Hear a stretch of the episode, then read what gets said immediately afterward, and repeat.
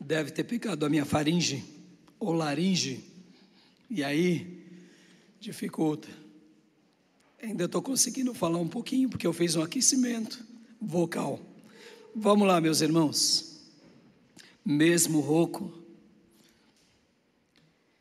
eu, mesmo rouco, convido você a abrir a sua Bíblia em 1 Samuel 6, 7. Quero dar continuação ao tema que temos tratado.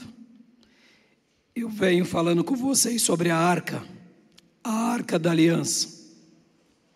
E hoje eu quero continuar falando um pouco sobre isso. A importância da arca de, da aliança na nossa vida. A importância de entendermos o que realmente Deus espera para nós. E lá em 1 Samuel 6, 7.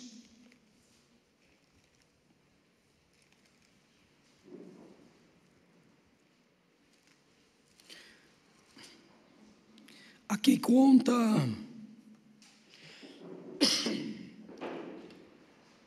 Primeira Samuel 6,7 fala sobre a quando os filisteus devolvem a arca.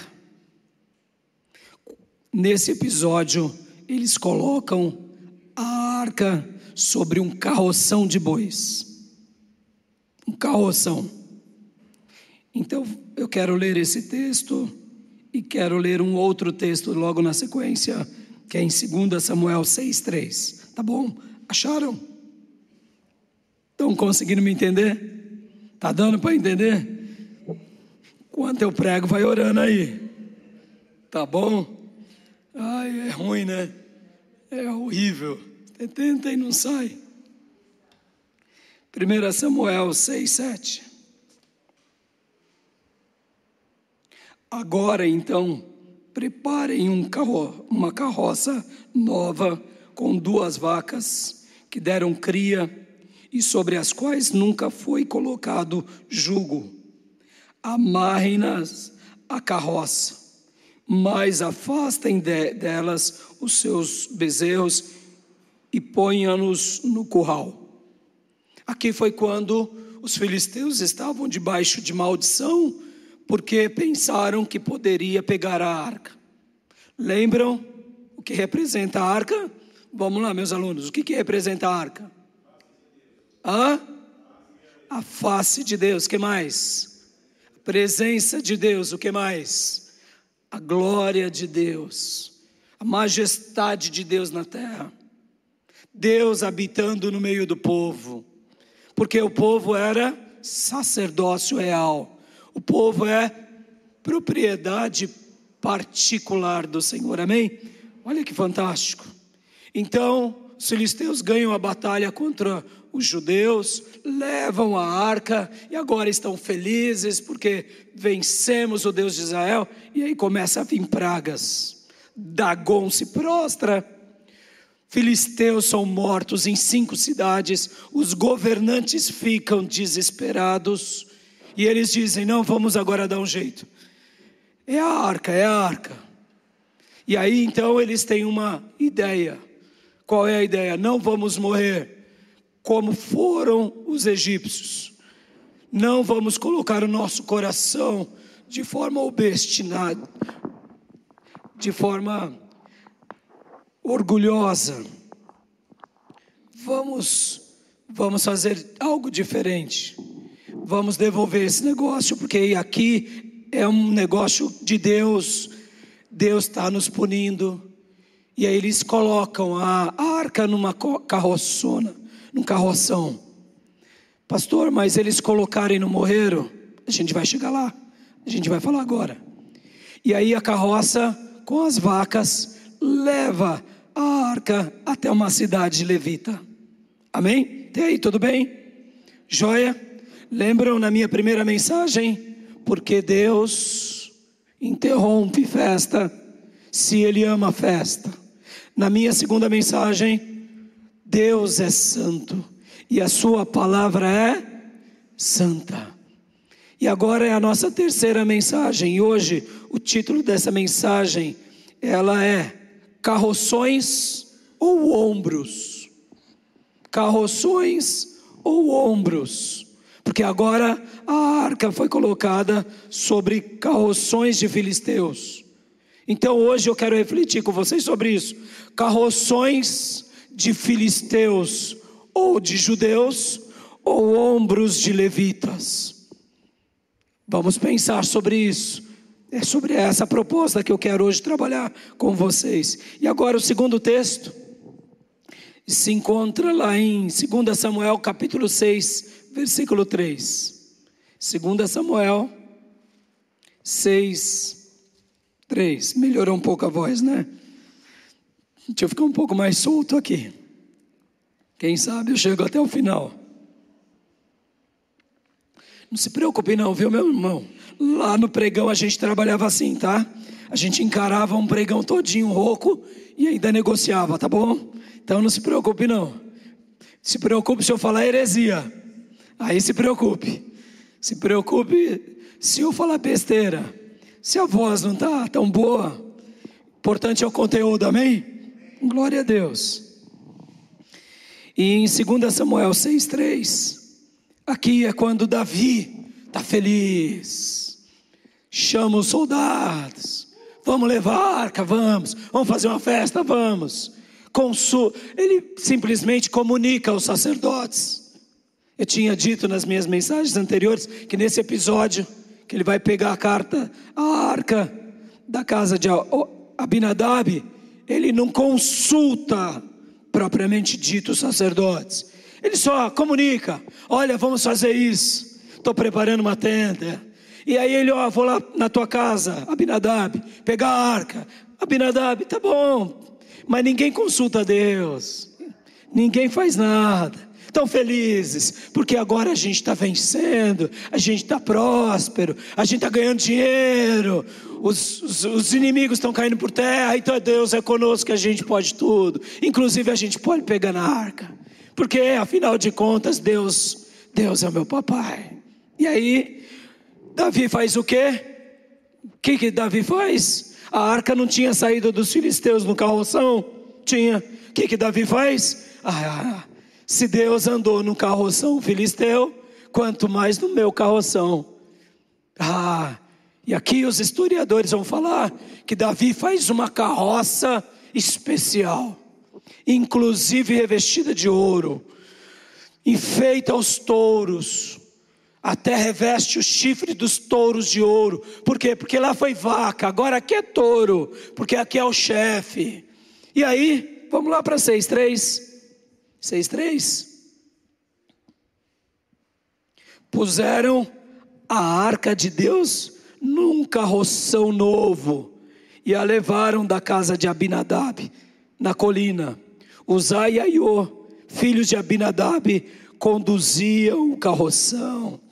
Agora, agora eu estou no controle. Nós estamos no controle, nosso exército está no controle, Deus é conosco, vamos celebrar. E Deus para a festa. Deus parou a festa. Vamos orar? Porque eu quero que Deus nunca pare a festa dele na minha vida. E você? Eu quero que a festa de Deus, que representa aqui no texto, pela arca, que é a glória de Deus, que é a presença de Deus, que é a santidade de Deus, me acompanhe. Amém, meu irmão? Te acompanhe, acompanhe a nossa igreja, acompanhe as nossas famílias, acompanhe as nossas vidas, onde a gente for. Se tiver barulho ou se não tiver nada, porque o mais importante é a presença do Senhor entre nós, amém? Então vamos orar para que Deus fale conosco. Pai, em nome de Jesus, nós nos colocamos diante da tua presença, nesse culto de ceia, e pedimos, tenha misericórdia de nós, que a tua presença esteja sobre nós e que o Senhor fale conosco. Tenha misericórdia da nossa vida e dá-nos da tua graça, dá-nos da tua misericórdia, dá-nos do teu poder nessa manhã e fala ao nosso coração e derrama do teu Santo Espírito entre nós, em nome de Jesus. Amém. E aí, meus irmãos, a história você já conhece, porque a gente vem trabalhando sobre isso. Tanto aqui em 2 Samuel, quanto lá em 1 Crônicas 13, em 1 Crônicas 15. Davi vê a festa ser interrompida por Deus. Uzá morre, porque Uzá fez algo que não podia. Pela misericórdia de Deus, Davi não morreu. Pela misericórdia de Deus, os sacerdotes não morreram. Pela misericórdia de Deus, os 30 mil soldados não morreram. Pela misericórdia de Deus, toda aquela população que estava nessa festa aqui não morreu. Não morreu. Por quê? Porque eles fizeram algo de errado. Ou seja, Deus estava dizendo para eles: Meus filhos, eu não ando em carroção. Meus filhos, carroção é projeto de filisteu. Carroção não tem nada a ver comigo. Carroção de filisteu, eu só caminhei porque eu queria voltar para minha casa, no meio do meu povo, para mostrar que eu mando, mas não é projeto meu. Deixa eu dar uma pausa aqui. Pastor, como é que eles colocaram a arca num carroção? Como eles levavam a arca de uma cidade para outra e eles não morreram fulminados? Simples. Possivelmente, no dia em que os filhos de Eli foram mortos, Ufini e Finéias, eles não estavam sozinhos. Os coatitas, os sacerdotes, estavam com a arca aonde? No ombro. Eles, eles levaram a arca corretamente até o campo de batalha. Lá em Ebenezer, lá na pedra segura, eles tomaram uma sua e a arca foi levada para a terra dos filisteus. Possivelmente, esses levitas não morreram. Porque um exército que luta contra outro exército, antes de lutar, ele tem informação ele conhece o inimigo. E eles sabiam com certeza que a arca de Deus era um negócio santo, que a arca de Deus era uma coisa consagrada e que só um grupo podia levar. Então, quando eles matam Ofini e Finéias, e quando eles vencem os, o exército dos, dos hebreus, só devem ter sobrado um punhado de sacerdotes segurando a arca. Por quê? Porque eles sabiam que não podia tocar naquilo. E aí então eles levam. Quando eles entram com a arca no templo de Dagon, possivelmente foram os levitas, vencidos, que deixaram lá. E possivelmente esses levitas ficaram vivos durante esses sete meses. Quem sabe, Obed-Edom de Gate, quem sabe, era um deles, que permaneceu vivo. Porque Gate aqui era uma cidade dos filisteus.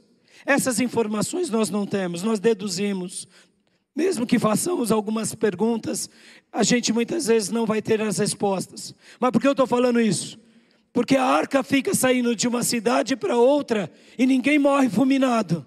Por quê? Porque com certeza eram os levitas que estavam vivos, capturados, que estavam levando a arca.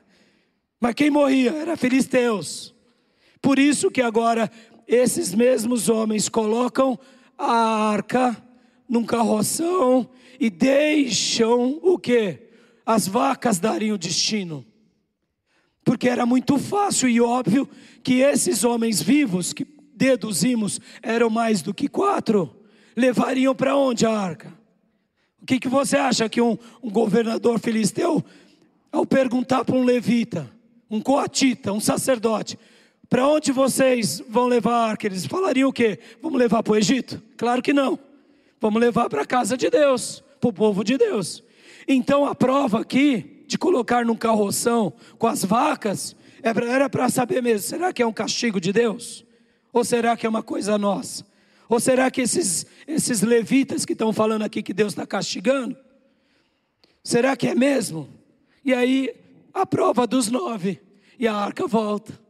E aí a arca chega na cidade de Bet-Semens, que é uma cidade de levitas. Podem ver que no texto lá de, vamos ver lá em 1 Samuel, vocês vão ver, olha que interessante. 1 Samuel, capítulo 6, versículo 15, acompanhem comigo agora. Olha que interessante. 1 Samuel 6,15.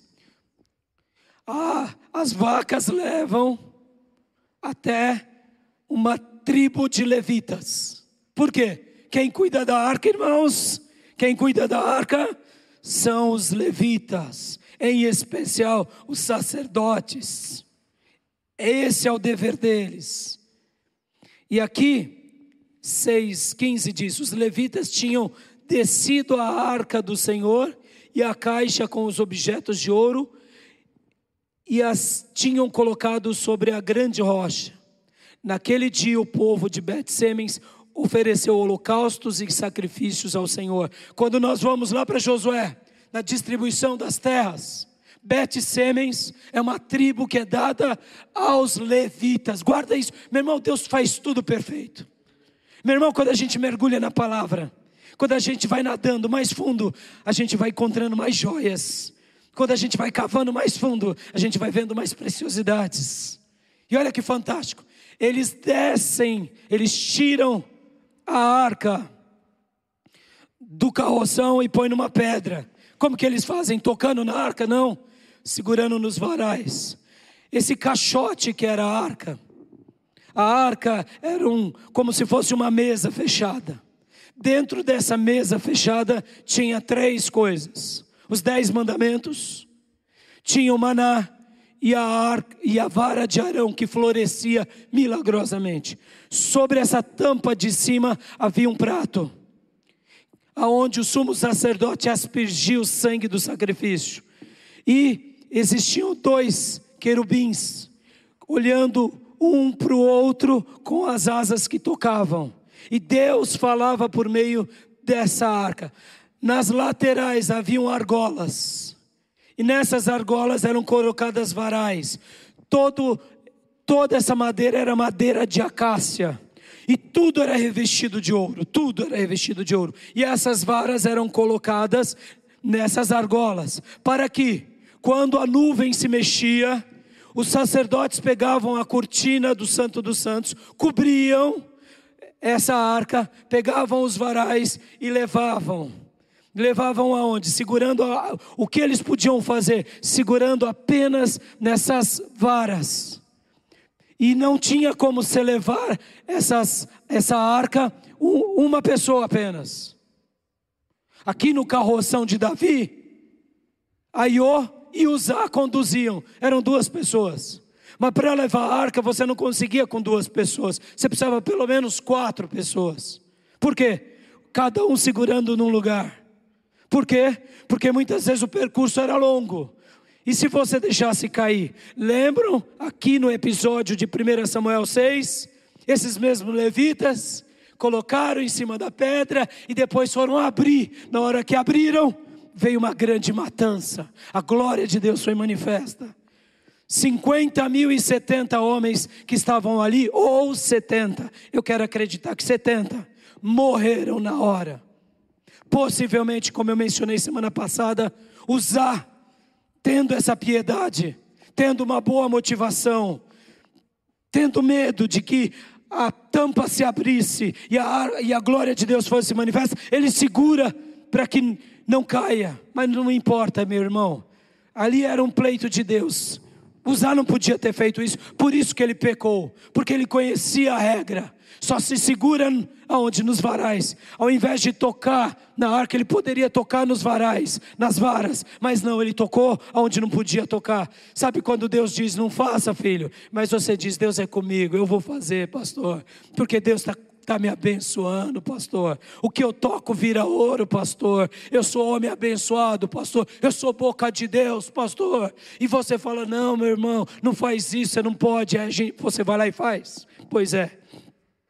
E aqui, irmãos, o Zaiaiô, apenas conduzindo, acontece a matança de Uzá. Davi fica contrariado. Durante três meses a arca agora vai para casa de Obed-Edom de Gate, quem sabe ele é alguém ou um descendente daqueles que foram levados presos lá pelos filisteus. Porque aqui não é Gade, tribo de Israel, é Gate, cidade filisteia. Ele possivelmente era um desses. A arca fica três meses lá. E Deus abençoa Gade, Deus abençoa a sua família. Davi se reconsagra, Davi se reposiciona, Davi chama os sacerdotes, fazem ofertas pelos pecados deles, pedem perdão, e agora, segundo os termos de Deus, porque Deus é santo e a, sua, e a sua palavra é santa, eles vão agora buscar a arca, não mais num corrosão, mas agora nos ombros de sacerdotes. Posso ouvir glórias a Deus, meus irmãos? Antes de eu ir para os meus pontos, a santidade de Deus jamais ela é repressora. A santidade de Deus é abençoadora. Amém, meus irmãos? Uma outra coisa importante aqui. Deixa eu dar uma definição de santidade, meus irmãos. O que é a palavra santo lá no Velho Testamento? Santo não é perfeição, santo é separação. O que é um povo santo? É um povo separado. Guarda isso no seu coração. A santidade não tem a ver, meu irmão. Guarda isso. A santidade não tem a ver com um lugar que você atinge. Não tem a ver, por exemplo, com um grau que você chega. Eu me, eu me tornei pastor, agora eu sou santo. Agora eu sou santo. Eu fui ungido e separado para diácono. Agora eu sou santo. Cuidado, mulher. Olha como você se dirige para mim, viu, irmã? Não é isso. Eu me tornei evangelista. Eu recebi um dom. Agora eu sou santo. Não, meu irmão. A santidade não tem a ver com essa ideia de, do que? De um patamar que você chega. Não, esquece. Isso é besteira, viu? Isso é coisa, isso é coisa de carroção de filisteu. Isso é coisa de religião. É verdade. Podem ver. A igreja é separada dos os leigos dos laicos. Quem são os laicos? São separados para levar a santidade. Podem ver que na história da igreja, os laicos são os pastores, os sacerdotes, os reverendos, os padres, porque nós não somos como esses pecadores. Não, isso é tolice, viu, meus irmãos? E os leigos, quem são? São esses que são conduzidos pelos sacerdotes. Não, diante de Deus, todos têm que ser separados. O sacerdote é separado, o povo é separado, porque a nação é santa. Todos são propriedade particular do Senhor. Amém, meus irmãos? É assim. Pastor, então o que, que o senhor está falando sobre santidade? A palavra santidade é separação. Sabe o Salmo 1? Vamos ler Salmo 1. Abra sua Bíblia, Salmo 1, versículo de número 1. Você vai compreender perfeitamente a ideia da santidade.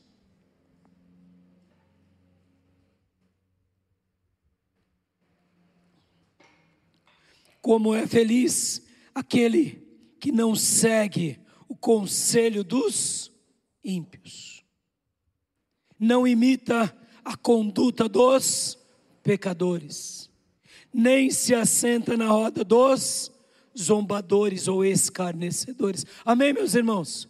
Bem-aventurados são esses tais que se afastam. Por quê? Porque escolhem outra coisa. Porque isso, lembra que semana passada eu falei que a santidade aqui, nesse texto, nesses capítulos que a gente está estudando, não tem nada a ver com Deus. Deus é santo, meus irmãos. Deus não se mistura com o pecado. Deus ama o pecador, mas Ele odeia o pecado. Nós somos pecadores, todos nós somos falhos. Mas nós precisamos escolher o que? Se separar do que? Do pecado. Porque isso depende de nós. Porque Deus é santo e a sua palavra é santa. Então, a santidade de Deus, ela, ela não tem a ver com o dom que você recebeu. Você foi batizado no Espírito Santo? Dê glória a Deus, meu irmão, isso é maravilhoso. Mas isso não quer dizer que você agora tem uma auréola, recebeu asas angelicais. Você está falando em línguas? Glória a Deus, meu irmão. Você está profetizando? Deus seja louvado. Você recebeu o dom de sabedoria, porque agora você entende, o Espírito Santo está sendo derramado sobre você. Glória a Deus.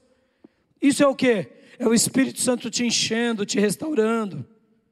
Mas isso não quer dizer que você agora recebeu o que? Um medalhão, sabe? Uma patente. Eu não me misturo com esses pecadores, essa raça de víboras, esses ímpios, mundano, boca suja, gadareno, perturbado, sai daqui endemoniado. Entendeu? Isso é tolice, irmãos. Sabe por que é tolice? Porque se você começar agora a se misturar com aqueles que fazem essas coisas. Em pouco tempo você vai estar sujo que nem eles, e nenhum dom, nada vai te nada vai te impedir de você estar no lamaçal do pecado. Estão entendendo, meus irmãos? Se eu e você não se cuidarmos, e é por essa razão que muitos desviam. Por quê? Porque a santidade, guarde isso, não tem a ver com perfeição. A santidade tem a ver com separação. Amém? Guarda essa outra ideia. Essa ideia é fantástica. A santidade tem a ver com deslocamento. Eu me desloco. Eu estou no Egito e vou para o deserto. Eu estou na Filisteia e vou para Canaã. Eu estou no mundo e eu vou para a igreja. É simples assim: deslocamento. Hoje você se deslocou para a casa do Pai. Amém? Como o Rick aqui na abertura abriu com aquele texto. Alegrei-me quando me disseram: Vamos à casa do Senhor, oh meus irmãos. Por quê? Porque eu me alegro aonde? Em casa sozinho, desigrejado? Não, eu me desloco, porque mesmo que eu seja um pastor e eu me torne um desigrejado, pastor só é pastor se tem rebanho. Crente só vive igreja se está no meio da comunidade. Podem ver que a pandemia foi um divisor de águas para nós. Porque continuamos vivendo comunidade pelo limite, por causa da doença, mas não perdemos a comunhão. Amém, irmãos? Olha qual foi a maior mensagem que a pandemia me ensinou. Sabe qual? harmonia. harmonia e propósito. Quem quer seguir a Deus, segue, porque nada impede. Seamos ceia online, adoramos a Deus online. Por quê? Porque quando o anticristo se levantar nessa terra, a gente vai continuar vencendo, porque temos harmonia com o Espírito Santo e temos a harmonia com o povo de Deus. Por quê? Porque nos deslocamos, deixamos as coisas erradas, seguimos a palavra que é santa e fazemos a, coisa certa. Amém? Agora é época de voltar. Agora é época de voltar. É a época de voltar à comunhão. Por quê? Porque a gente se desloca. Por quê? Porque é assim que a gente quer viver. Santidade não tem a ver com o batismo com o Espírito Santo. O batismo com o Espírito Santo te capacita para você fazer a obra, te, te dá dons, te enche de Deus. Mas se você fica lá na roda dos ímpios, no meio dos escarnecedores e no meio do pecador, você vai estar lá já já fazendo as coisas que eles fazem. Por quê? Porque as más conversações corrompem os bons costumes. Pastor, mas eu trabalho no meio de um povo ímpio. É claro, você não trabalha na igreja. Eu trabalho na igreja. E é por isso que eu gosto de até mesmo conviver no meio de pessoas que não são da igreja. Porque a minha redoma é muito sagrada. É verdade. A minha redoma é muito sagrada. Como assim, pastor? Eu vivo já desde o ano de 2009 até hoje, ou seja, há 13 anos me dando, vivendo dando tempo integral. Minha vida da tempo integral, cuidando de vocês e cuidando do seminário. Ou quando eu não estou na igreja cuidando dos irmãos, estou no seminário treinando obreiros. Quando eu não estou no seminário cuidando de obreiros, ajudando os pastores, eu estou discipulando os irmãos. Quando eu não estou discipulando, eu estou aconselhando. Quando eu não estou aconselhando nem discipulando, eu estou orando. Minha redoma é muito sagrada. Pastor, e aí? Isso é uma bênção. Mas como que eu vou evangelizar se é só o sagrado? Eu sei que tem uns crentes desviados, prego para eles também. Mas fora dos crentes desviados, como que eu vou ganhar outros para Jesus? Que não pense você, que não tem seminarista desviado. Tem sim, tem seminarista que vai se converter no seminário. E tem gente que vai se converter dentro da igreja. E aí a gente vai fazendo aquela obra com sabedoria. Por quê? Porque precisa do evangelho. Mas e aí? Como que eu vou ganhar as outras pessoas então? Eu vou até elas. Eu procuro ter um network aonde eu prego o evangelho. Para quê? Porque eu sou sal, eu sou luz, eu não quero brilhar só dentro da igreja. Eu quero brilhar dentro da igreja, mas eu quero brilhar também fora da igreja. Amém, meus irmãos? E aí a gente se organiza. Por quê? Porque eu quero ganhar mais vidas para Deus. Porque eu sei que se eu não frutificar, tem alguma coisa errada em mim. Se eu não der fruto, tem alguma coisa errada em mim. E eu nasci para frutificar para a glória de Deus. E você nasceu para isso. Porque você é povo de Deus, você é propriedade exclusiva de Deus. Deus te separou, Deus te ungiu para que você liberte os cativos. Deus te separou para que você proclame o evangelho e veja vidas sendo salvas. Você não tem todo esse tesouro dentro de você para você mesmo. Mas voltando, a santidade não é patamar que atingimos. A santidade é deslocamento quando, pastor? Diário. Todo dia a gente tem que se deslocar. Da onde? A gente sai do Egito e vem para Canaã. A gente sai do mundo e vem para a igreja. A gente sai das coisas dessa vida e vai gastar tempo com comunhão com Deus. Amém, meus irmãos? Estão entendendo? Por isso que a santidade de Deus nos acompanha. Então hoje, eu quero falar com vocês e trabalhar sobre a seguinte tese: a glória de Deus se leva nos ombros. A glória de Deus se leva nos ombros. Somente juntos no mesmo propósito, passo a passo, mesmo sendo passos lentos, mas jamais faltando a glória de Deus. Amém, meus irmãos? A glória de Deus, ou seja, a arca de Deus se leva nos ombros, guarde isso, segurando apenas nos varais ou nas varas, jamais tocando. E quando eu digo se leva, é porque você não leva sozinho, levamos juntos. Precisamos de pessoas, passo a passo. Por que passo a passo? Porque as carroças vão mais rápido. Tem vacas que a conduzem, tem bois revestidos de ouro, enfeitados de ouro, com pendentes de ouro.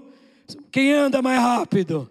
Numa carroçona, até que as rodas são revestidas de ouro. Quem, quem você acha que anda mais rápido? Claro que é o boi, claro que é a vaca. O sacerdote é devagarzinho, ainda mais se o sacerdote for velhinho. Aí aí que a arca quase não chega. Mas é assim, passo a passo, sendo lento. Mas uma coisa é certa: jamais, jamais falta a glória de Deus sobre esses. Amém, igreja? Então eu quero falar um pouco com vocês sobre isso, meus irmãos. Quero hoje meditar sobre isso. Porque, em primeiro lugar, quero falar aqui dos carroções. Dos carroções dos carroções, tanto filisteus quanto dos carroções hebreus.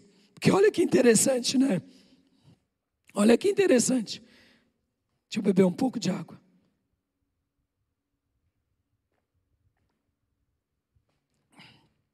Pega mais um copinho para o pastor, por favor. Obrigado, filho. Sem gelo. Voltando. Olha que interessante. Obreirinho. Né, Aline? Glória a Deus. Olha que interessante.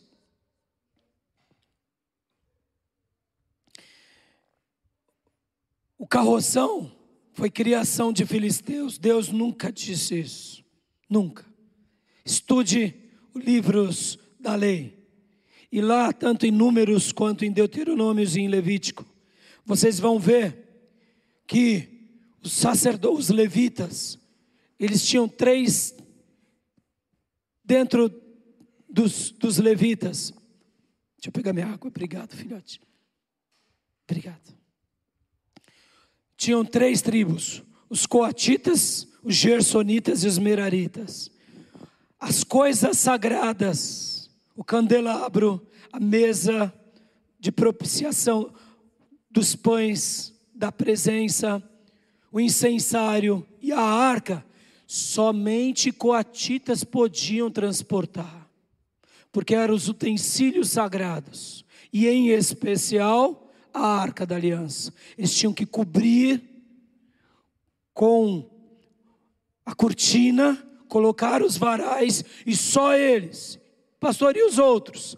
Aí os gersonitas e os meraritas, um cuidava da parte de fora, outros cuidavam da coluna, das colunas, cada um no seu quintal, meu irmão. Estão entendendo?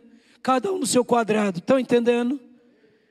Meu irmão, isso é muito sério, meu irmão. Esse estudo que a gente está fazendo é um reposicionamento na nossa vida, é uma reavaliação na nossa vida.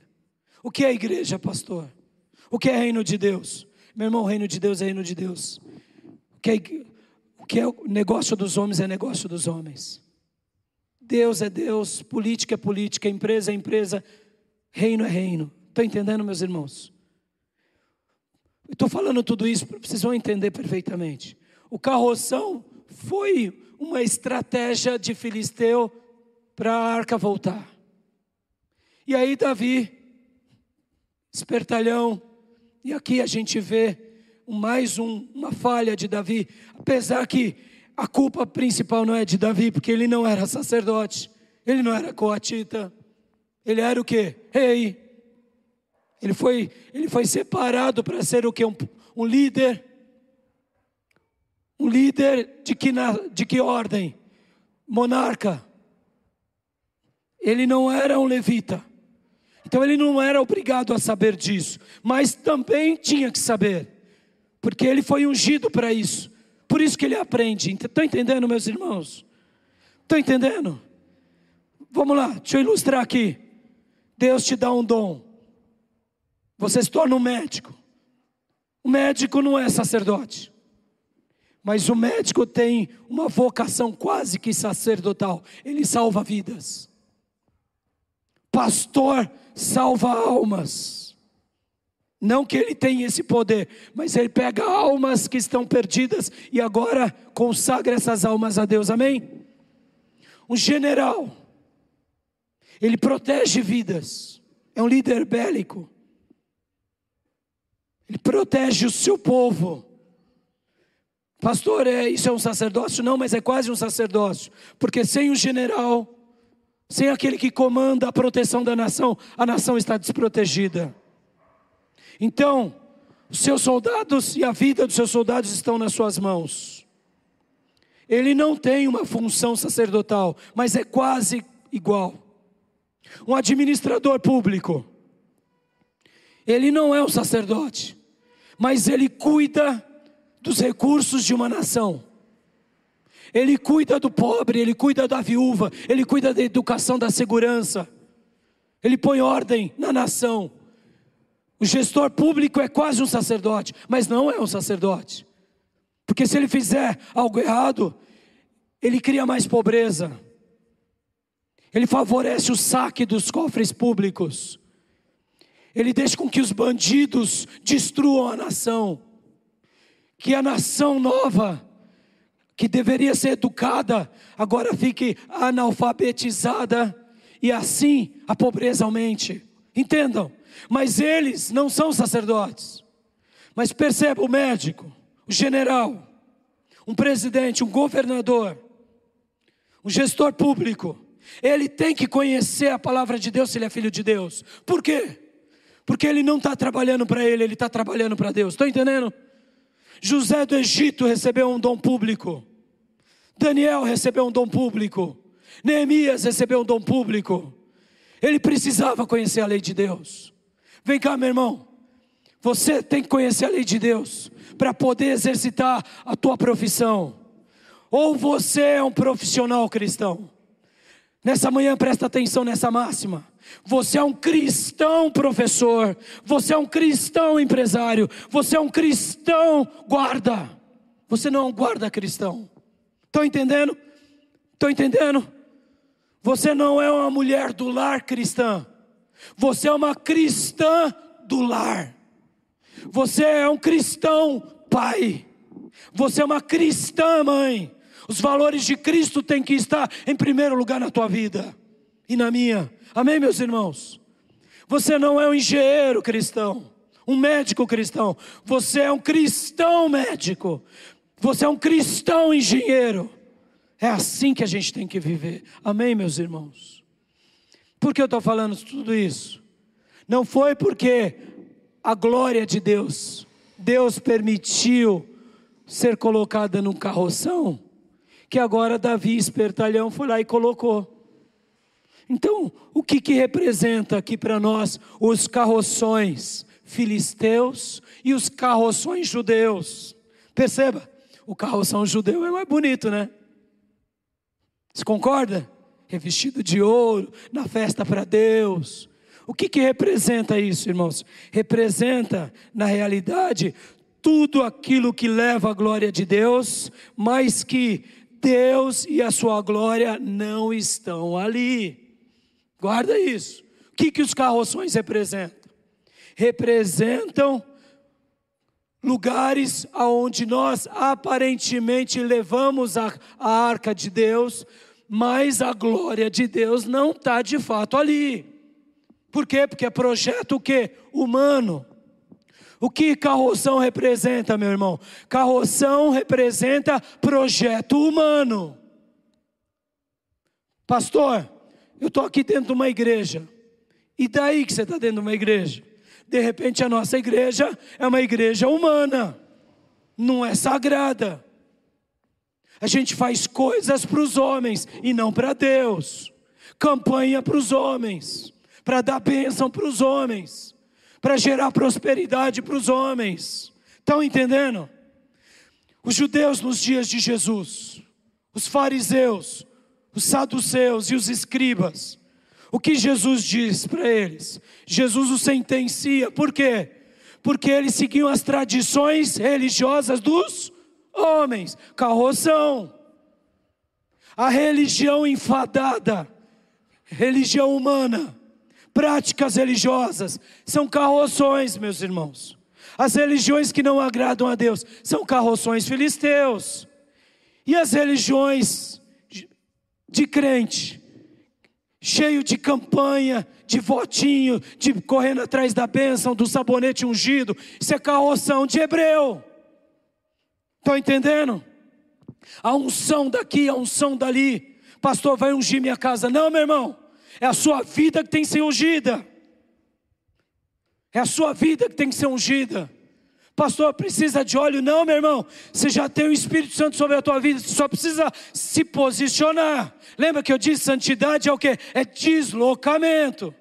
Não adianta ficar falando palavrão, peitando o chefe, peitando o marido, batendo boca com o vizinho, fazendo tudo errado e vir pedir a bênção e unção. É tolice.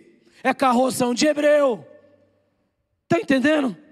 Estou falando aqui, meu irmão, que você não vai poder ter uma discussão, não. A Bíblia vai dizer irai-vos, mas não pequeis.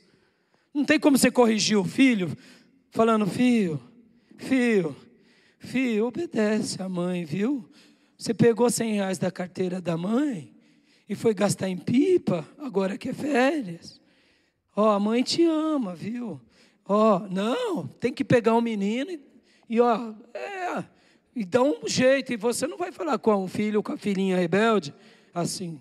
Você vai usar o quê? Senta aqui, garoto, vem cá. Vem cá, agora você vai ver o castigo que você vai tomar para você ter pegado alguma coisa. E a Bíblia lá em Provérbios vai falar até que use a varinha, onde? Nas nádegas. Pastor, o senhor está falando de agressão? Não, isso, eu não quero nem entrar no mérito. Sabe por quê? A psicologia moderna guarda isso, que favorece o pecado é carroção de filisteu, meu irmão. Estão entendendo? O pai que não corrige o filho, porque o filho aponta o dedo na cara do pai e fala: Não vem não, senão eu te prendo, meu irmão. Eu vou preso, não tem problema não. Se eu tiver dez filhos, minha esposa e eu já estamos na idade de possivelmente não ter mais filho. Mas não tem problema não, garotinho lá de três anos, olha aqui, eu vou te prender vai educar do jeito certo, não fique muito tranquilo, do jeito que a palavra de Deus me orienta. Amém, meu irmão? Sabe por quê? A palavra de Deus é santa e eu sigo um Deus que é santo. Quando eu peco, Ele me puxa a orelha. Não estou dizendo para a gente puxar a orelha fisicamente, não. Por isso que a Bíblia vai falar para educar o filho com a vara, porque com a vara você livra ele de coisas horrorosas. Agora eu estou falando criança, meu irmão. É claro que não é só bater na criança, é dar castigo. Porque eu falei da psicologia moderna. Porque hoje, meu irmão, você passa num terapeuta, você é afirmado no seu pecado. Porque ele fala assim: não, você tem que fazer tudo aquilo que te gera alegria e felicidade. Isso é carroção de filisteu. Aí você vai num psicólogo cristão. Aí o psicólogo cristão usa a Bíblia para adoçar o seu pecado. Ele usa a Bíblia. Não, Deus é com você, meu irmão. Continua vivendo, porque isso é carroção de hebreu. Carroção de hebreu. Deus não está nesses negócios. Estão entendendo, meus irmãos? Está ficando claro aqui? Sabe quando você é um crente e faz negócio que Deus não quer? Mas, pastor, eu vou dizimar. Isso é carroção de filisteu, meu irmão. É carroção de filisteu. Mas, pastor, eu estou fazendo negócio para a igreja, pastor. A igreja vai ganhar, pastor. É carroção de hebreu, meu irmão. Sabe, por exemplo, pastor, agora chegou na igreja um músico de renome. Oh, pastor, ele canta muito. Não, pastor, se a gente não der espaço para ele, ele vai para outra igreja, porque ele já está sendo assediado por dez igrejas. É carroção de hebreu, meu irmão.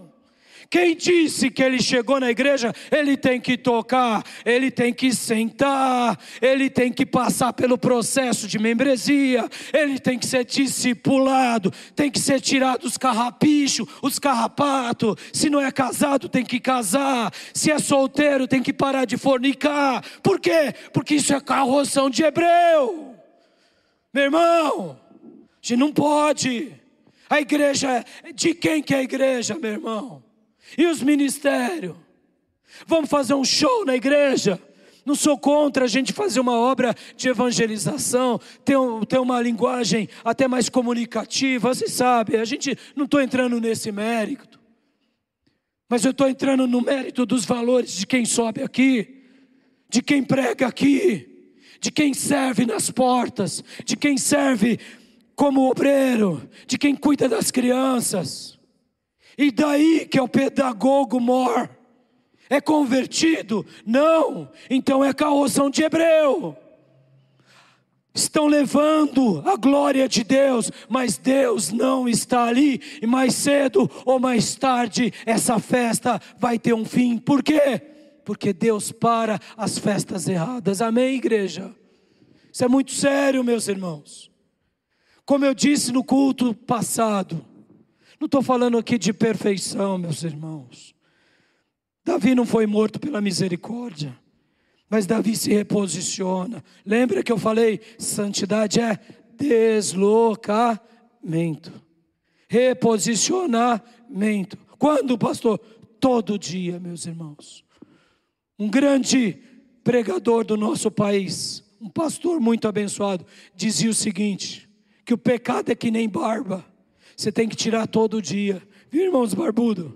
Você tem que aparar uma vez por semana, né? Pelo menos, né? Ou pelo menos dar um jeitinho aqui, não é? Mas e a irmã? A irmã não tem barba, tem, mas tem bigode, tem misericórdia.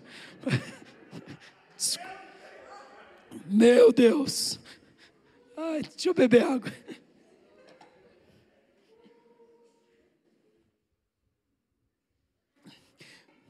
Ai, meu Deus.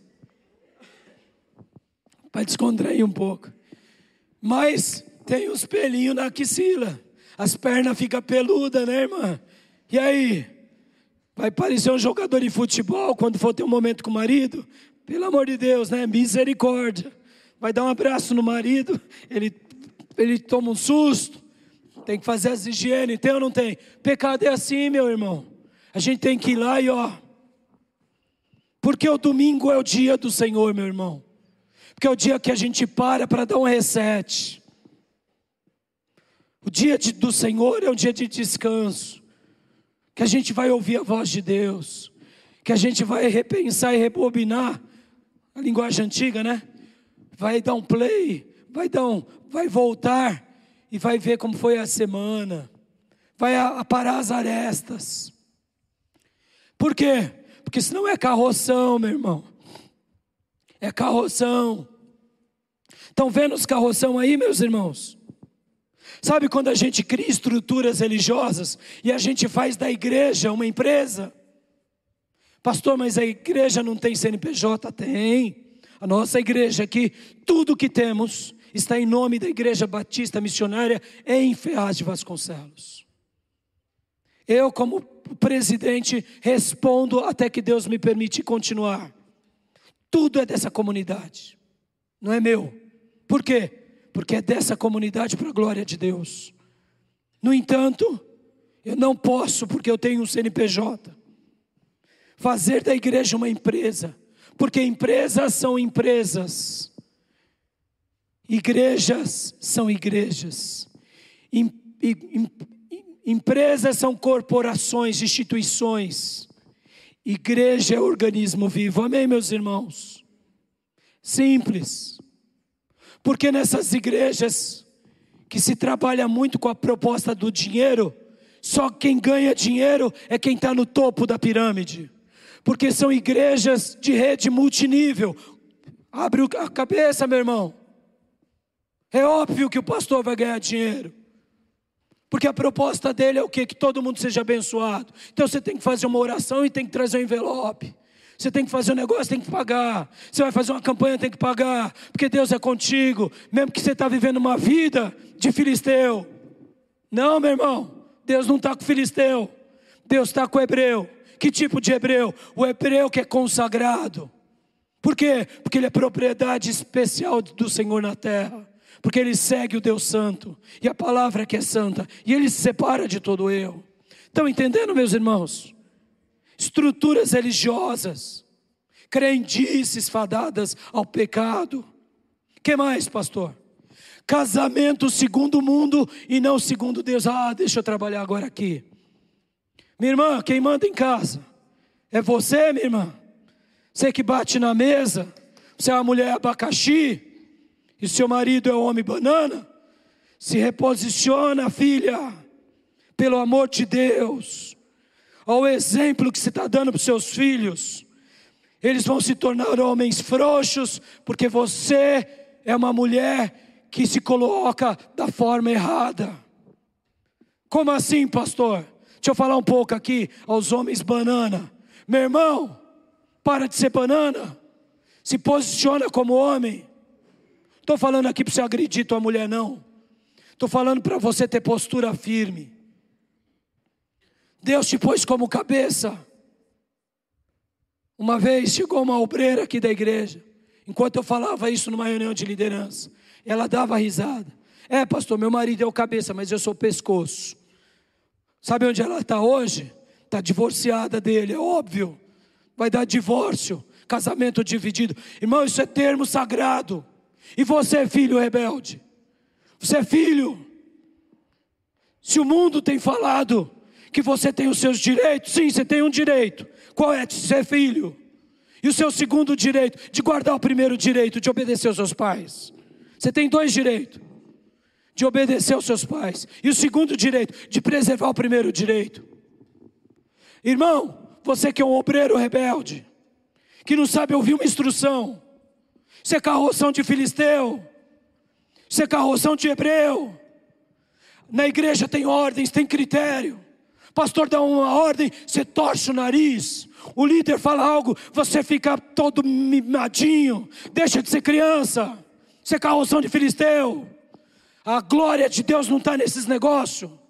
Como assim, pastor? A gente precisa saber dos nossos papéis. Irmão, essa igreja não é minha. Se vocês um dia se reunirem e falarem, nós não queremos mais o pastor Raimundo, eu não vou poder mais pastorear vocês. Vocês vão eleger outro pastor, não tem problema. Mas você é um membro, um pastor que não está mais em exercício. É assim que funciona na igreja batista. Eu tenho que aceitar isso, não posso não concordar. Por quê? Porque a igreja está sobre mim, não sou eu que decido. Agora é claro, se a igreja fizer isso, por carnalidade, ah, essa assembleia é carroção de Filisteu.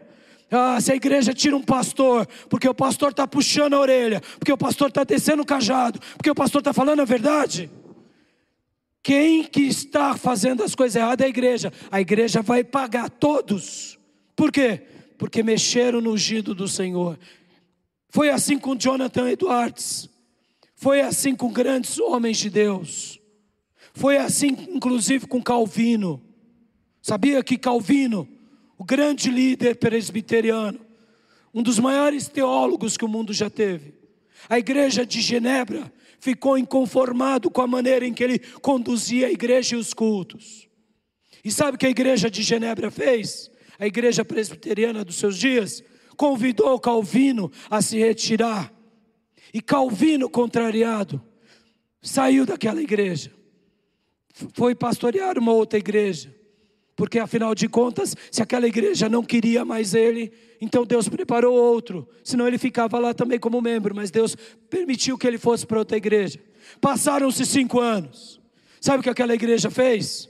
Pediu perdão e falou: volte, pastorei Calvino. E Calvino, quando ele subiu no púlpito para trazer uma mensagem, todos aguardavam que ele fosse lá descer o cajado nos crentes que vivem o quê? Com carroça de filisteu. E aí, nesse caso, não é carroça de filisteu, tá? É carroça de hebreu. Assembleias que Deus não está. Tomadas de decisão que Deus não está. E aí Calvino pegou e simplesmente falou: "Vamos abrir a Bíblia em tal capítulo, em tal livro, em tal versículo. Como assim? Ele foi continuar a mensagem que ele tinha parado há cinco anos atrás, porque ele pregava versículo por versículo. Ele começava em Gênesis, enquanto ele não acabava Gênesis, ele não ia para outro livro. E ele ia fazendo assim. Então, há cinco anos atrás, ele estava, vamos supor, em Jeremias 3, concluiu o capítulo 3. Então ele não chegou lá em cima dando sova. Sabe por quê, meu irmão? Quem carrega carroça de filisteu ou carroça de hebreu, toma sova de Deus, não é do pastor. Estão entendendo, irmão? Se você é uma mulher que não se posiciona, Deus vai te pegar. Se você é um homem que não se posiciona, Deus vai te pegar. Se você é um obreiro que não se posiciona, Deus vai te pegar. Não é o pastor, meus irmãos. Posso ouvir glórias a Deus, irmão? É, essa hora é bom ouvir. É assim, igreja. Pastor, mas o senhor não pode disciplinar o obreiro? Posso, é óbvio. Mas a, a disciplina é só na igreja, irmãos, não é na vida, entendeu? Porque quando a pessoa é rebelde, não é a disciplina que vai curar ele, é o coração dele que tem que ser mudado. Por quê? Porque é reposicionamento. Na psicologia tem uma área que a gente chama de área comportamental. Você muda o comportamento para ter um novo estilo de vida, ou seja, se é um sedentário que come mal, que se alimenta mal, trabalha demais, não dorme nada. Meu irmão, você vai ganhar dinheiro, vai ficar rico e depois você vai ficar com a sua riqueza o miserável. Por quê? Você ganhou dinheiro e agora você vai gastar o dinheiro cuidando da saúde, ou seja, não foi sábio. Por quê? Porque não deu ouvido à palavra de Deus que é santa. Logo, você vai ter uma vida errada. O que, que os psicólogos comportamentais ensinam? Você tem que mudar o hábito, comer direito, trabalhar adequadamente fazer as coisas certas, porque quando você muda o hábito, todos nós somos pessoas de hábitos, de práticas. Vem cá, academia, começa a academia e para, comece e para. Por quê? Porque hábito.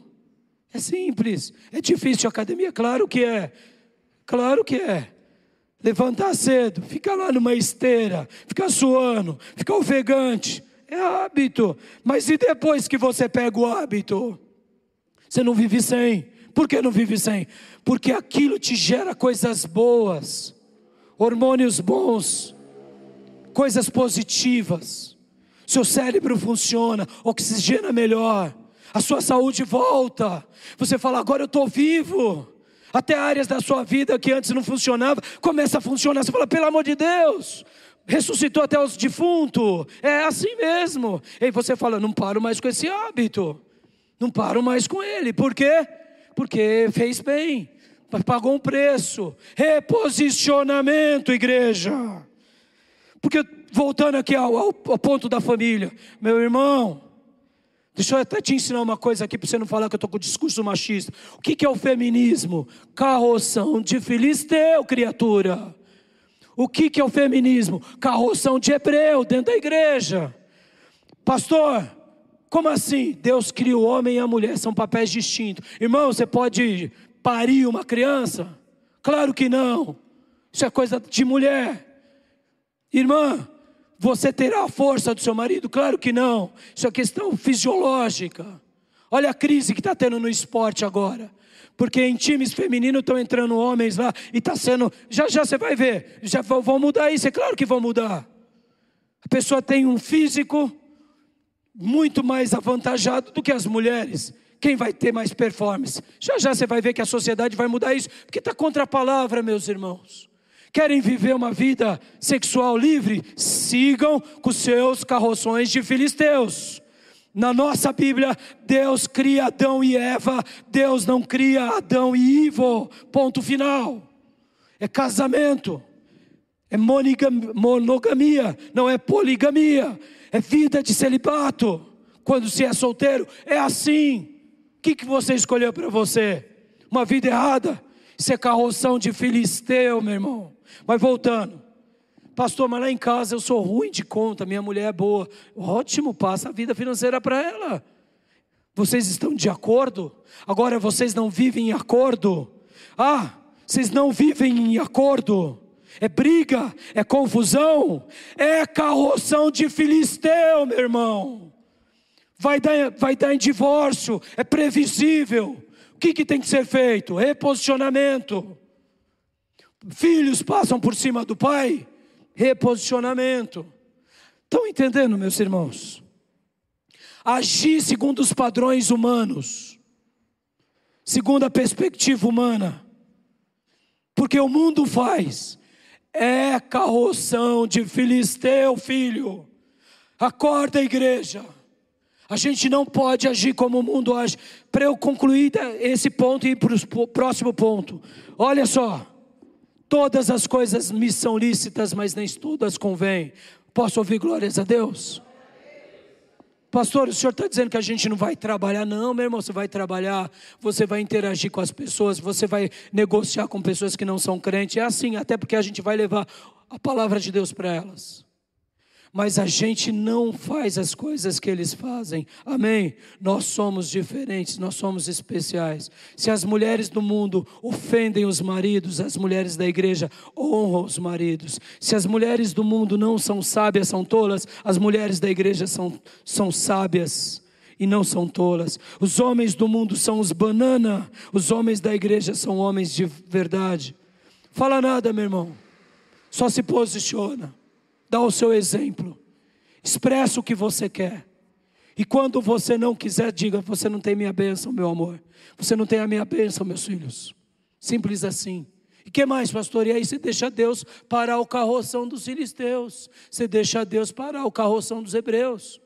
Que mais, pastor? Você não faz mais nada. Amém, igreja? A não ser o que? Orar. Você não precisa agredir, nunca faça isso. Você não precisa ofender.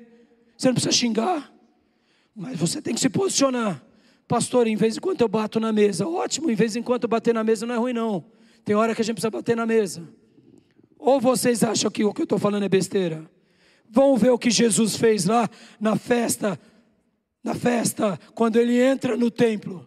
Jesus chegou lá para os fariseus e falou assim: Olha, vocês estão vendendo aqui um cordeirinho, né, dentro do templo, né? O que, que Jesus fez? Derrubou as mesas, jogou no chão e falou: Vocês estão fazendo da casa do meu pai um lugar de bandido. A igreja não é lugar para comércio, a igreja é lugar para adoração a Deus, a igreja é lugar santo. Amém, igreja? É simples assim, meus irmãos. O que a gente está fazendo com a igreja? Um lugar para ganhar dinheiro? A gente vem para a igreja para quê? Para fazer negócio? Não, eu vou para a igreja porque lá tem empresários. Carroção de filisteu, meu irmão. Você tem que vir para a igreja para adorar a Deus, meu irmão. Você tem que vir para a igreja para ouvir uma palavra, para mudar de vida, para se consagrar. Puxa, Deus abriu uma porta para você fazer um negócio, glória a Deus, porque Deus vai cuidar de você. Mas a igreja não é clube. Aí eu vou lá porque tem uns jovens legais, toca uma música legal. Isso é carroção de filisteu, meu irmão. Na igreja tem gente bonita, gente cheirosa, gente educada, gente inteligente, gente piedosa, gente consagrada, mas o alvo é o Nazareno. E agora, para a gente ir para o segundo ponto. Ficou claro que é carroção? Ficou? Ficou? E agora, o que, que são ombros de sacerdotes? Porque, meu irmão, é tão simples. Quando a gente começa a lembrar das histórias bíblicas, lembra quando Abraão deu uma ajudinha para Deus com Agar? E nasceu Ismael. Carroção de hebreu, meu irmão. Carroção de hebreu. Deus não mandou ele fazer. Olha lá, judeus e árabes até hoje vivem o inferno. Até hoje, olha como os judeus e os árabes vivem. Por quê? Aquela ajudinha lá, quatro mil anos atrás. Quatro mil anos atrás. Quatro mil anos de pura guerra entre eles. Que dificuldade. Sabe quando Sansão foi lá flertar com Dalila e com as Kenga? É, porque antes de Dalila ele pegou outras. E ele era juiz de Israel. Desculpa pela expressão Kenga, tá, irmãos? Não é do meu feitio, mas entendeu, né? Prostituta. O que acontece? Carroção de Filisteu. Ah, sou solteiro, sou ungido e poderoso. Eu prego e as vidas se convertem. Ah, eu Peguei a irmã, ou a filisteia, e aí? É bonitona. Todo mundo quer, ela veio para cima de mim porque eu sou fortão, malhado. Meu irmão, carroção de hebreu. O que, que aconteceu com Sansão? Com o poder tudo, olhos furados, virou jumento. E lá, como jumento, na moinha, rodando, fazendo trabalho de bois e de jumento, aí ele pediu a misericórdia e Deus ouviu. Carroção de filisteu, carroção de hebreu. Sabe quando a gente começa a murmurar, ou quando a gente começa a fazer aquilo que os, os, os, os hebreus faziam no deserto, lembra dos cinco pecados dos hebreus? Por Deus a prova, murmurar, fazer contenda. Carroção, carroção de hebreu, meu irmão, estão entendendo? Carroção de hebreu. Sabe quando a gente começa a viver uma vida de mentirinha, no trabalho e na igreja, porque para Deus não tem problema não. É, é, lembra Ananias e Safira? Carroção de cristão, ali é, é carroção de cristão. Lembra de Simão Mágico, que queria comprar o dom do Espírito Santo? Carroção de cristão, meu irmão. Carroção de hebreu. Estão entendendo, meu irmão? Estão entendendo? Está claro isso? Amém? Posso ouvir no glória a Deus? Eu sei que a minha voz está ruim. Minha voz está ruim. Mas Vamos chegar lá. E o segundo ponto. A arca se leva aonde, meus irmãos? ah, essa parte é melhor. Ombros de quem? Ombros de quem? De levitas consagrados. Vem cá, você é levita, mas é frouxo, então se reposiciona. Porque se você foi um ministro de Deus, Deus te deu uma autoridade, você não está cumprindo o papel, se reposiciona. Muitas vezes o pastor não gosta de, de trazer uma mensagem como essa e ele foge, porque ele fala assim: hum, o dízimo naquele domingo não vai ser bom. Naqueles meses vai ser difícil. Os irmãos não vão, não vão participar. Carroção de hebreu, meu irmão. Por que eu estou falando isso? Porque a arca era levada nos ombros, não de um coatita, não de um sacerdote, mas no ombro de vários. Por quê? Porque eles tinham que viver debaixo da instrução de Deus, da palavra de Deus. Eles poderiam carregar a arca como? Apenas em comunidade. Por quê? Porque a arca só se leva em comunidade. Porque senão a gente vai viver a nossa miséria. Meu irmão, você não tem comunhão com ninguém? Você não vai desfrutar da presença da arca. A arca foi para a casa de Obed-Edom, de Gate. Por quê? Porque alguma coisa aconteceu e Obed-Edom era esse homem que tinha comunhão com Deus e que tinha comunhão com os irmãos e que Deus orientou. E podem ver que não foi só Obed-Edom que foi abençoado. Essa vai ser a minha quarta e última mensagem. Foi Obed-Edom e toda sua casa. Posso ouvir glória a Deus? Ou seja, a arca se leva nos ombros. A gente precisa de líder para conduzir a nossa vida. Eu acabei de falar de Calvino aqui. Calvino, irmão, você não imagina o quanto ele tem me abençoado. Pastor, mas peraí, ele está vivo? Claro que não. Senão ele seria uma múmia ambulante. Viveu no século XVI. Mil quinhentos e pouco. As obras desse homem até hoje são magníficas. Magníficas. Lutero fez a reforma protestante junto com os príncipes. Calvino sistematizou. Quer aprender como cristão caminha com a política? Leia Calvino. Quer aprender como que o cristão dialoga com a arte? Leia Calvino. Pastor, é, é isso mesmo? É. Nos dias de Calvino, ele ensinava a Genebra. Você é gestor público? Muito bem. O que é de Deus é de Deus, o que é dos homens são dos homens. Como que um cristão vai gerir administração pública. Você é um dramaturgista, você é um músico, trabalha com orquestra e toca na igreja. Muito bem, está sendo chamado para tocar nas boates para ganhar mais? Opa, pera lá, como que você vai se posicionar com a arte? É simples, leia Calvino. Hoje os crentes não sabem nem fazer política não sabe nem debater política. Sabe por quê? Porque não lê a Bíblia em primeiro lugar. Em segundo lugar, não tem referenciais de homens piedosos. Vai ler Calvino. Calvino, nas institutas, já dá muitas definições. Vai ler Abraham Kuyper. Vão ler os puritanos. É simples. Eles dialogam como fazer isso sem se sujar. Porque a sujeira não está. Irmão, guarda isso. O mundo é pecador. O mundo é caído. Você vai deixar de trabalhar por causa disso? Você vai trabalhar dentro da igreja? Não, meu irmão. Dentro da igreja só entra gente problemática. Vem cá, essa semana não foi difícil para você, não? Essa palavra aqui está te lapidando, porque ela me lapidou antes. Estão entendendo? É assim. Ah, pastor, na igreja só tem gente sagrada. Não, meu irmão, na igreja só tem gente com problema que a gente ajuda a melhorar. Amém? Posso ouvir um glória a Deus? Se você se enquadra nisso. Essa ideia de que, não, eu agora pertenço à visão tal, minha igreja virou consagrada. Isso é mentira. A matéria-prima do pastor é problema. É. É problema na família, o pastor ajuda. É, é problema de ignorância, o pastor esclarece. É, é, é, falta de clarezas de papéis, porque a mulher se torna um abacaxi e o homem banana, e o pastor reposiciona. É isso. A matéria-prima do pastor é o problema.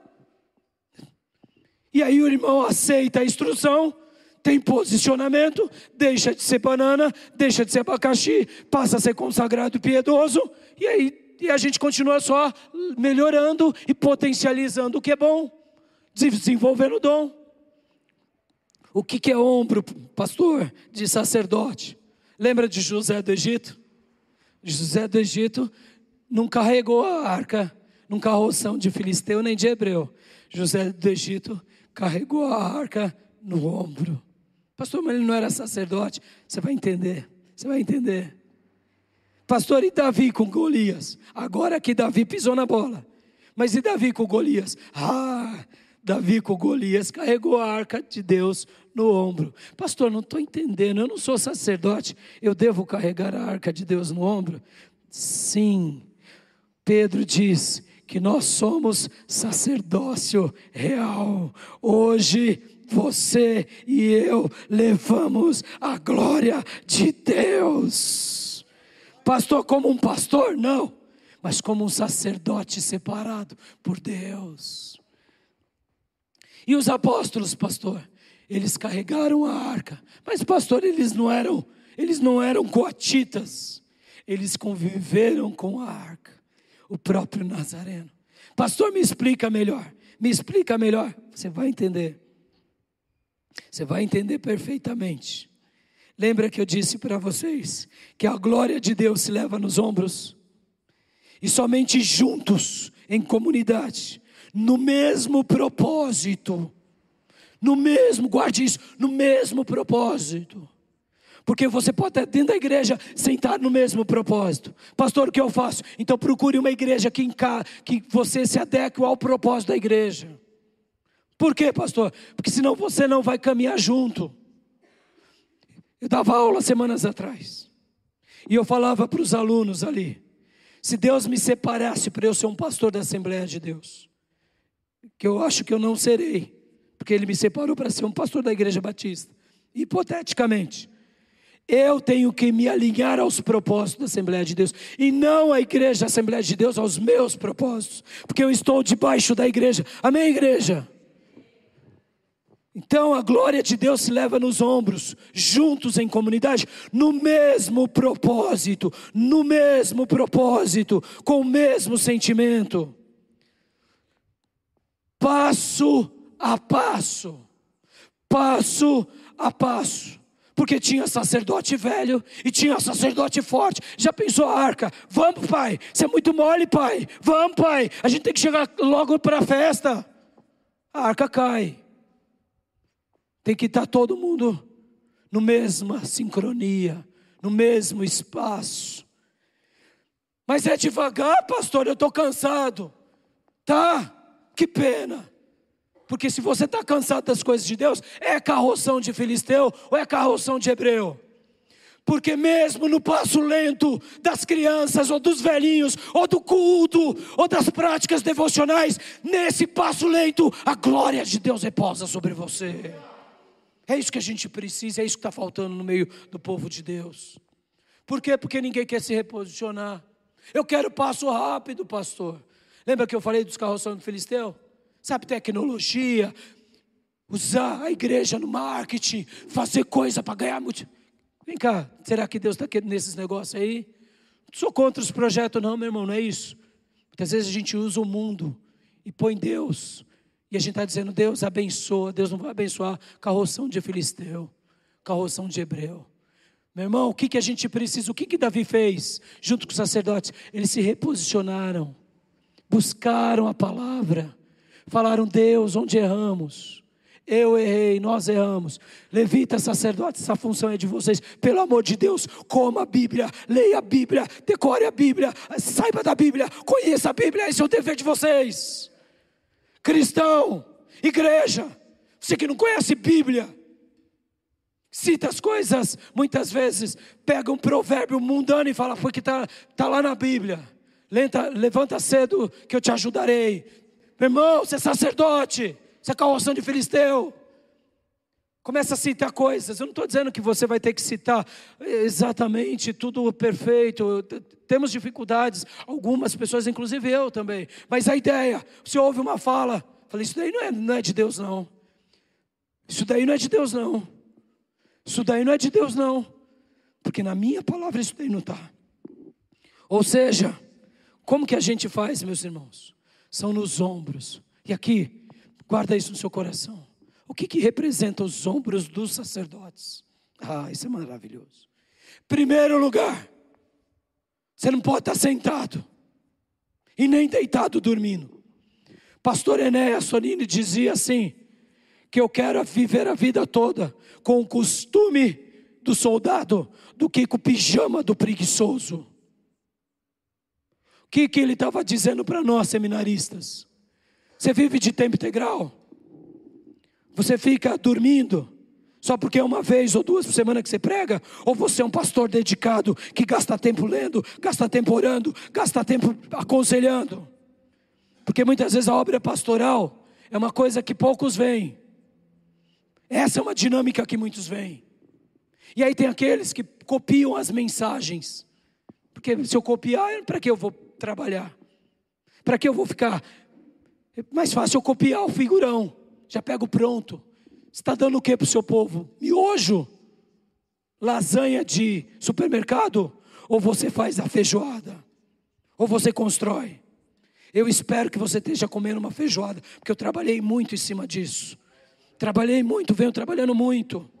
Lá na minha casa, aqui, joelhos no chão, no meu coração, nas madrugadas, para te alimentar. Por quê? Porque eu não sou um preguiçoso, não vou nunca ser. Por quê? Porque eu trabalho para o meu Nazareno. Você precisa estar de pé. Você precisa estar de pé. Hoje eu estou rouco. Essa semana foi difícil para mim na minha vida pessoal. Abri aqui meu coração. Para eu estar aqui hoje foi muito difícil. Muito difícil. Praticamente vim arrastado para cá. Mas estou aqui e vou chegar até o fim em nome do Senhor. Todas as vezes que eu precisar. Porque eu quero me colocar diante do meu Deus apenas de pé. Não estou falando isso porque eu sou melhor do que ninguém, meus irmãos. Sou falho e Deus sabe como eu sou falho. Eu estou falando porque nos dias em que Deus nos separa para fazer ou para levar a glória dele, para que a gente leve a glória dele, a glória dele em primeiro lugar tem que estar em nós, e só começa a estar em nós se a gente está de pé. E a gente só transporta a arca passo a passo, se a gente está de pé. Pastor, como que a gente faz isso? É o coração, meus irmãos. É aquela ideia: de Deus ninguém me arranca, de Deus ninguém me tira, da comunhão dos santos ninguém me engana, da presença do Senhor ninguém me tira, porque caminhando eu vou para Canaã. Se você não vai, não impeça a mim. E a gente vai. Pastor, mas a gente não vai ter dificuldade? Claro que vai, filho. Eu separei um texto aqui, que é o texto de Mateus. Mateus, capítulo de número 16, versículo de número 24. Vamos ler. O que, que Jesus diz aqui, Mateus 16, 24? Quer entender o que é levar a arca ou levar a glória? É simples, meus irmãos. Então Jesus disse aos seus discípulos: Se alguém quiser acompanhar-me, negue-se a si mesmo, tome a sua cruz e siga-me. Posso ouvir glória a Deus? E aqui ele começa falando, inclusive, que você vai ter dificuldade na sua casa, vai ser provado com a sua família Pastor, o que, que eu faço, pastor? Eu excomungo a minha família? Não, meu irmão, só ora, deixa eles. Ame-os, mas não viva como eles. Se posiciona. Lembra quando Jesus foi indagado? Mestre, tua mãe e os teus irmãos estão lá fora. Jesus disse o quê? Minha mãe, meu pai, se assim pudéssemos dizer, o pai dele já tinha morrido meus irmãos e irmãs, são esses que ouvem e obedecem a palavra de Deus. Posicionamento. Simples. Quem está em Jesus, nada o tira da igreja, nada o tira do reino, porque Ele está de pé e eu somente levo a glória de Deus sobre mim de pé, e eu só levo a glória de Deus aos outros se eu estou de pé, dando passo a passo, um por vez. Não tenha pressa, porque é Deus quem vai marcar a vida dos outros, não é você. A gente só leva, irmãos, pela misericórdia. Guarde isso. Então, eu disse para o que são os ombros do sacerdote. Você é um sacerdote do Senhor, igreja? Ih, não é? Você é um sacerdote do Senhor, igreja? Vocês que nos acompanham também nas redes sociais, é sacerdote do Senhor? Então diga, eu vou ficar de pé. Pode dizer, eu vou ficar de pé. Porque a glória de Deus vai repousar em primeiro lugar sobre mim. E depois, Pode continuar. E depois, eu vou dar a cada dia mais um passo. Amém. Só isso, irmãos. É mais um passo. É mais um passo. E aí, pastor? É, é de... Pastor, eu estou cansado, o carroção é rápido, é? Olha lá o que aconteceu com o Zá. Olha o que aconteceu com o Davi. Você quer pressa, viu? Quer ser obreiro de micro-ondas? Ministro miojo? Se torne. Aqui você não vai ter espaço nunca. Por quê? Porque é um tempo para cada coisa. Pastor, mas eu já, eu já tenho vigor de fazer bebê. É, eu sei, você é homem, os hormônios estão tá aí, você é mulher. Há tempo para se fazer bebê. Quando? Quando casa, quando se estabelece. Aí é hora. Sexo qualquer um pode fazer. Constituir famílias, só homens e mulheres dignos. Continuando, o que, que é os ombros do sacerdote? Você é sacerdote do Senhor? que mais? Você tem que estar de pé. Você precisa estar o quê? Disponível. Usar levou a arca. Hum, ele conduziu o carroção. Usar estava onde agora aqui, irmãos? Hum, enterradinho. Por quê? Não estava mais disponível, né, pastor? Não, fez errado. Pastor, o senhor está julgando usar? Não, não estou, mas ele cometeu um erro, como todos eles cometeram, como nós cometemos. Vem cá, meu irmão, você é disponível para Deus? Ou você é disponível quando te interessa?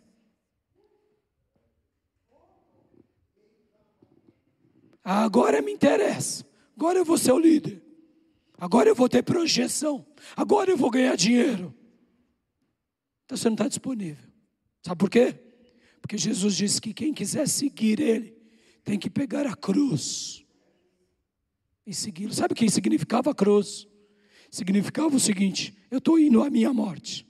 Quando nos dias de Jesus, uma pessoa estava andando nas ruas com a cruz, todo mundo já olhava, vi, é o mané, é o mané. Mané, o que você fez, mané? Você chutou lá Herodes, mané.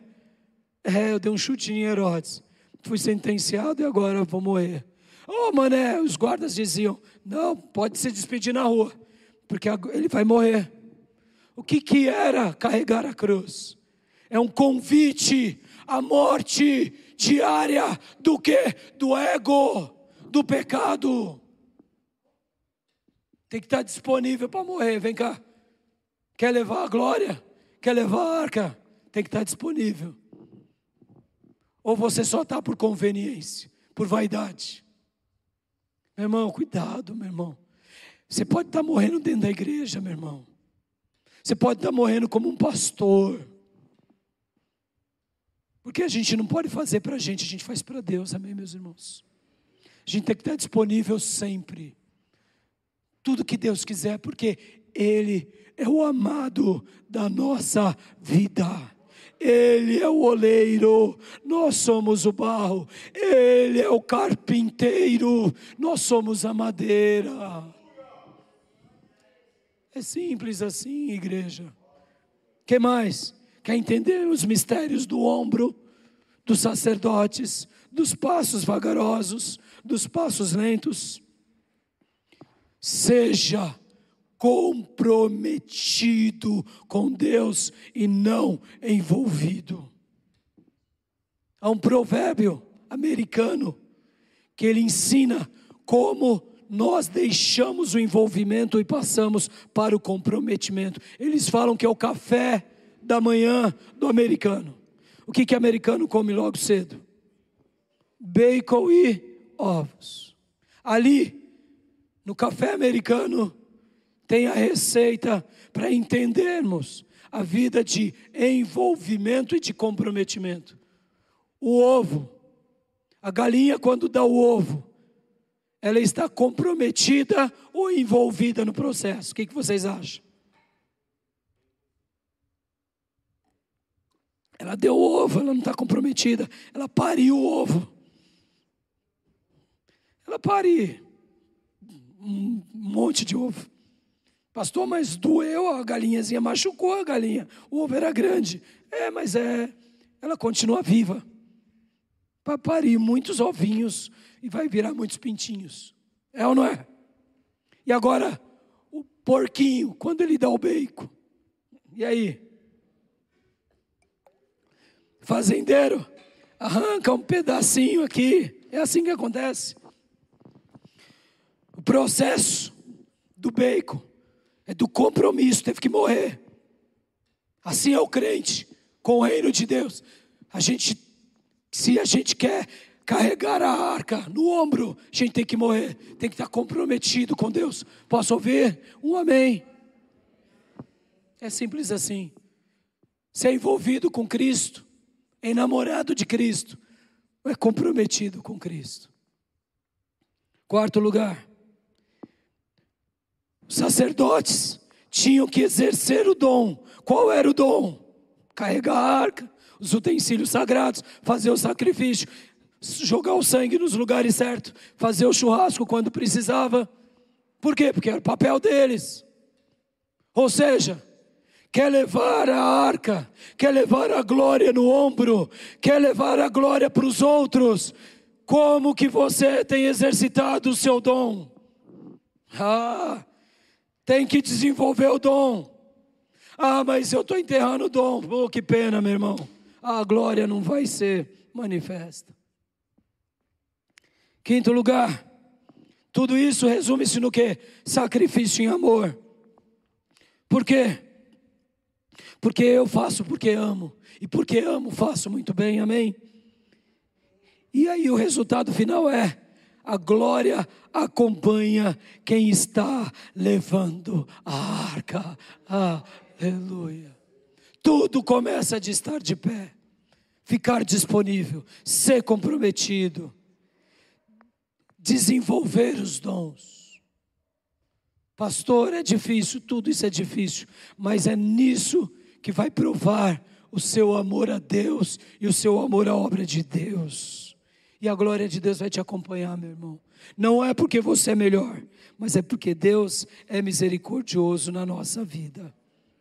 E agora, para eu concluir, meus irmãos, eu quero simplesmente dizer para vocês: Deus te separou para você ser especial nessa terra. Deus nos separou. Mas você tem vivido colocando a glória de Deus, a arca de Deus, num carroção de filisteu, num carroção de hebreu, ou você tem se colocado de pé e passo a passo, com disposição, com comprometimento, com dedicação, com amor, você tem feito a obra de Deus. É devagar, mas vai ser para sempre. O Senhor rasgou o véu. Hoje temos livre acesso ao trono da graça de Deus. Ele conta com você, ele conta comigo, mas lembre-se no tempo certo, da forma certa. Não é sendo miojo, não é sendo, não é sendo um fast food, há tempo, há processo. O que, que você tem feito com a sua vida? Eu deixo essa palavra para vocês, meus irmãos, porque eu quero levar a glória de Deus nos ombros enquanto viver. O pastor que fez o culto fúnebre de Spurgeon diz: Enfim, enfim, a espada caiu da mão desse soldado, não porque ele foi covarde, mas porque a vida lhe foi tirada. E agora, ao invés de espada, ele celebra a Deus com palmas nas mãos na glória. Meu irmão, você tem sido alguém que tem deixado a espada no sangue? Ou você é alguém que, que literalmente deixar a espada com sangue é preguiçoso? Feito a obra de Deus relaxadamente, deixa a espada suja, perdendo o corte. Ou você é alguém que caminha nos passos desses grandes homens de Deus e se espelha neles. Porque para mim, Spurgeon é um exemplo. Eu quero pegar a minha espada e dela não soltar jamais, levá-la no ombro. Sabe por quê, meu irmão? A gente leva a história no ombro. O que você é hoje, você chegou porque você foi carregado nos ombros de alguém. Pela misericórdia de Deus, eu carrego nessa igreja no ombro há muitos anos, são muitas vidas. Não é porque eu sou bom, porque um dia homens sagrados, homens velhinhos, levaram a glória de Deus nos ombros e eu me apoiei nesses ombros. E é assim que a gente vai vencendo, passo a passo. E aí a gente vai levando. E quando a espada cai da nossa mão, não é porque somos frouxos, mas é porque a vida nos foi tirada. Amém, meus irmãos? Porque chegou o nosso tempo e a gente então é promovido para a glória de Deus. Eu deixo essa palavra ao seu coração.